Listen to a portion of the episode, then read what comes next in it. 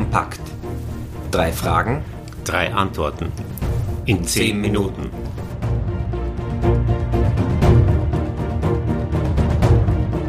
Herzlich willkommen zu einer neuen Folge unseres Podcasts Corona Kompakt.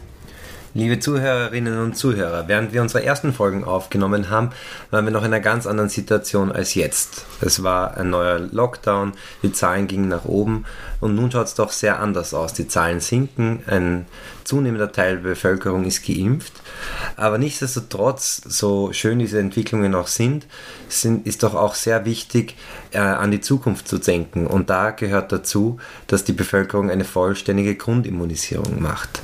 Und jetzt gibt es einen Teil der Bevölkerung, die vor Wochen oder sogar schon Monaten mit AstraZeneca geimpft wurden und wo doch in den nächsten Wochen die zweite Impfung ansteht. Und deswegen haben wir uns dafür folgende drei Fragen überlegt. Warum soll ich mir die zweite AstraZeneca-Impfung überhaupt geben lassen? Ich habe Angst vor der zweiten AstraZeneca-Impfung wegen der Nebenwirkungen. Soll ich, kann ich mich bedenkenlos mit der zweiten Impfung impfen oder soll ich überhaupt eine andere Impfung verwenden? Und wie schaut es aus mit dem Wechsel von AstraZeneca auf einen anderen Impfstoff? Kommen wir gleich zur ersten Frage. Warum soll ich mich denn überhaupt mit einer zweiten AstraZeneca-Impfung impfen lassen? Bei Johnson Johnson zum Beispiel, der ja biologisch sehr vergleichbar ist, gibt es ja überhaupt nur eine Impfung. Die AstraZeneca-Impfung ist eine Impfung, die zugelassen worden ist mit einem Zwei-Dosen-Impfschema. Das heißt, es ist eine Impfung, wo wir die erste Dosis benötigen, um überhaupt eine immunologische Reaktion zu bekommen. Und die zweite Impfdosis ist im Wesentlichen ganz, ganz wichtig für den Langzeitschutz. Die zweite Impfung kann man daher nicht einfach auslassen, so wie das bei Johnson Johnson der Fall ist, wo überhaupt nur eine Impfung mit einem anderen äh, Vektor, mit einem anderen Botenstoff, mit einer anderen Dosierung gemacht worden ist. Man kann die beiden Impfungen zwar grundsätzlich vergleichen, aber die eine ist mit einem Eindosenimpfschema zugelassen, die zweite Impfung ist so konstruiert, so entwickelt und auch so getestet worden, dass eben zwei Impfungen notwendig sind. Jetzt haben in diesem Zeitraum, auch wenn es dazu noch keine wirklichen Daten gibt, mit Sicherheit Leute auch ihre Antikörper bestimmen lassen. Und da werden sehr diverse Ergebnisse herauskommen. Die einen werden vielleicht gar keine Antikörper haben, die anderen ein paar und vielleicht gibt es auch ein paar wenige, die sogar sehr viele auf eine Impfung gebildet haben. Ist das abhängig davon, was man machen sollte? Eigentlich nicht, weil äh, die erste Impfung ist quasi der Erstkontakt mit diesem Coronavirus, der das Immunsystem zwar anregt, aber äh, es nur eigentlich recht kurzfristig anregt und die Immunglobuline, die Abwehrstoffe, die gebildet werden, verschwinden relativ bald wieder. Nicht innerhalb von zwei, drei Wochen, aber doch nach zwei, drei, vier Monaten ist damit zu rechnen, dass die Immunglobuline, die Abwehrstoffe absinken. Erst die zweite Impfung bringt dann wirklich diesen langdauernden Impfschutz, den wir uns erwarten wir rechnen derzeit von acht bis zehn Monaten sogar schon und daher ist die zweite Impfung ganz, ganz wesentlich und kann nicht ausgelassen werden. Das heißt, es ist ganz klar, eine zweite Impfung ist notwendig, um eine wirklich längerfristige Immunisierung zu erreichen. Jetzt hat man in der Zulassungsstudie verschiedene Gruppen gehabt, was natürlich auch in der Praxis dann zur Verwirrung gesorgt hat. Was ist der ideale Abstand? Anfangs waren es sechs Wochen, dann später zwölf. Kali, kannst du dazu sagen, Wann sollte man die zweite Impfung?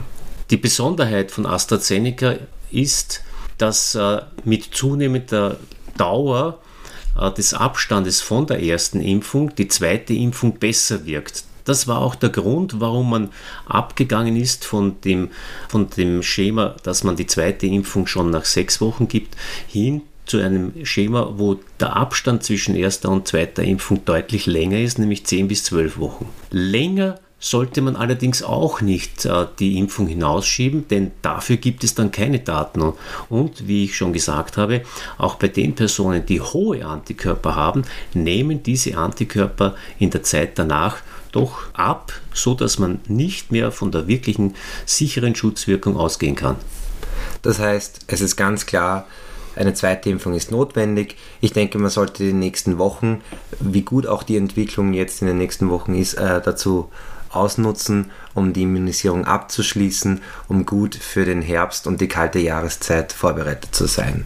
Ein weiteres Argument für die zweite Impfung ist, dass man, wenn man nur eine Impfung hat, den grünen Pass nur für drei Monate ab der ersten Impfung bekommt. Drei Monate nach der ersten Impfung gilt der grüne Pass, der kommen wird, nicht mehr. Das heißt, auch dafür ist es sinnvoll und notwendig, eine zweite Impfung zu geben.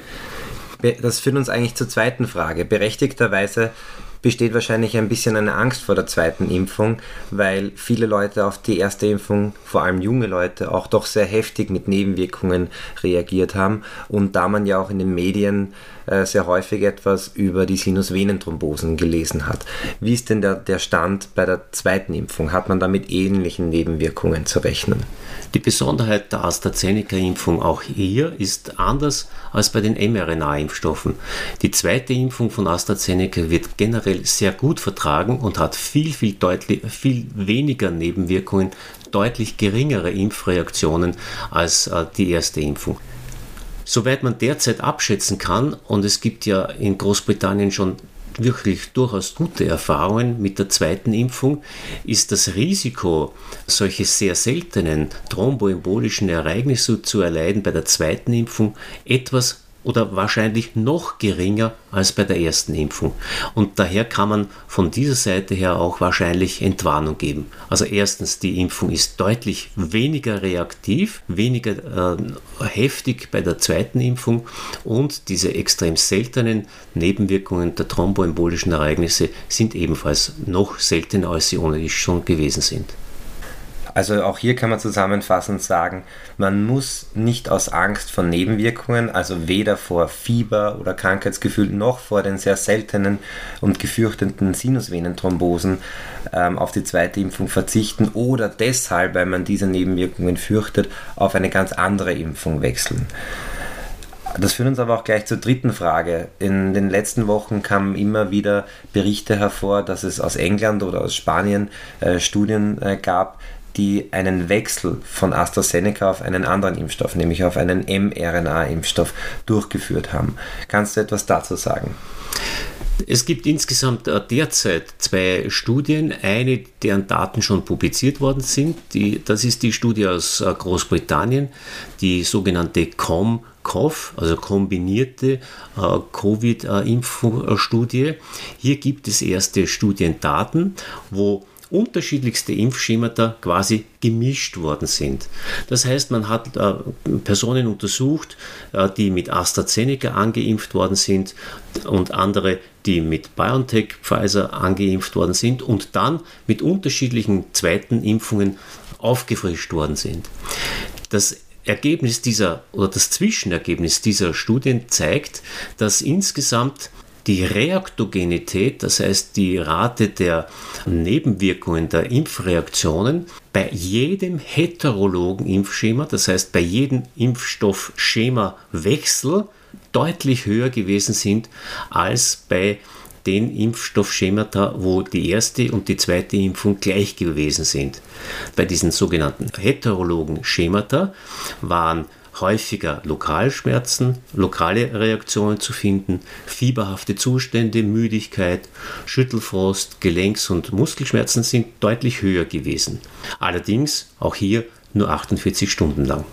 Das heißt, diese Studie hat untersucht, wie ist denn die Wirksamkeit eines Wechsels von AstraZeneca auf, auf einem mRNA-Impfstoff, da sind aber die Daten noch ausständig, und hat jetzt vorwiegend mal gezeigt, dass ein Wechsel zu einer erhöhten Reaktivität führt, also zu erhöhten Nebenwirkungen. Aber dazu gibt es ja auch noch eine andere Studie, die jetzt vor kurzem zumindest in Medienberichten veröffentlicht wurde aus Spanien.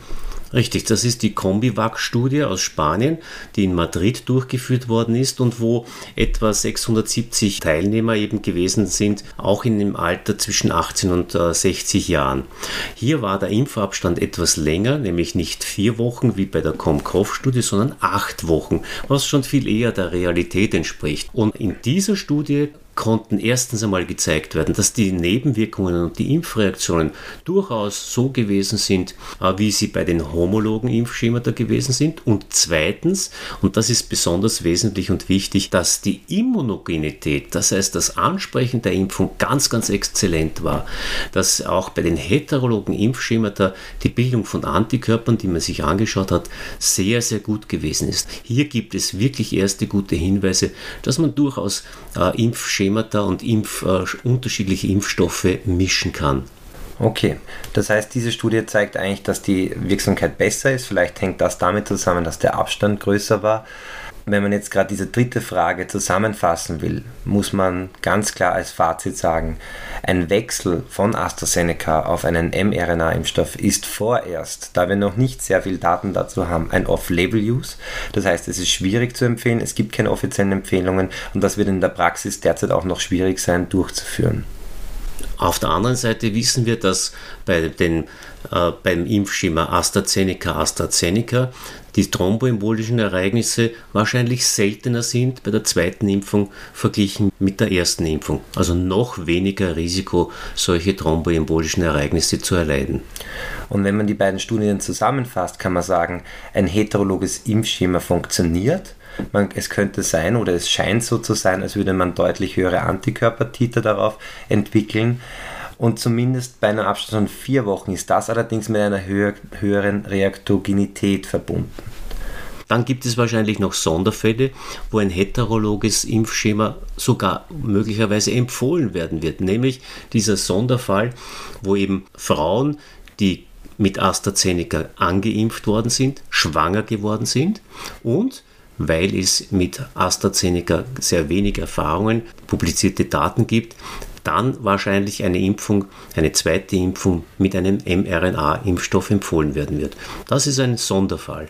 Also ich glaube, bis wir weitere Ergebnisse haben, ist ein heterologes Impfschema eine sehr individuelle äh, Sache, die in der Praxis auch wahrscheinlich gar nicht so leicht sein wird durchzuführen. Was auf jeden Fall ganz klar ist, eine zweite Impfung nach einer Erstimpfung mit AstraZeneca ist notwendig und äh, auf jeden Fall empfohlen. Das war's für heute. Wir danken fürs Zuhören. Bis, Bis zum nächsten Mal.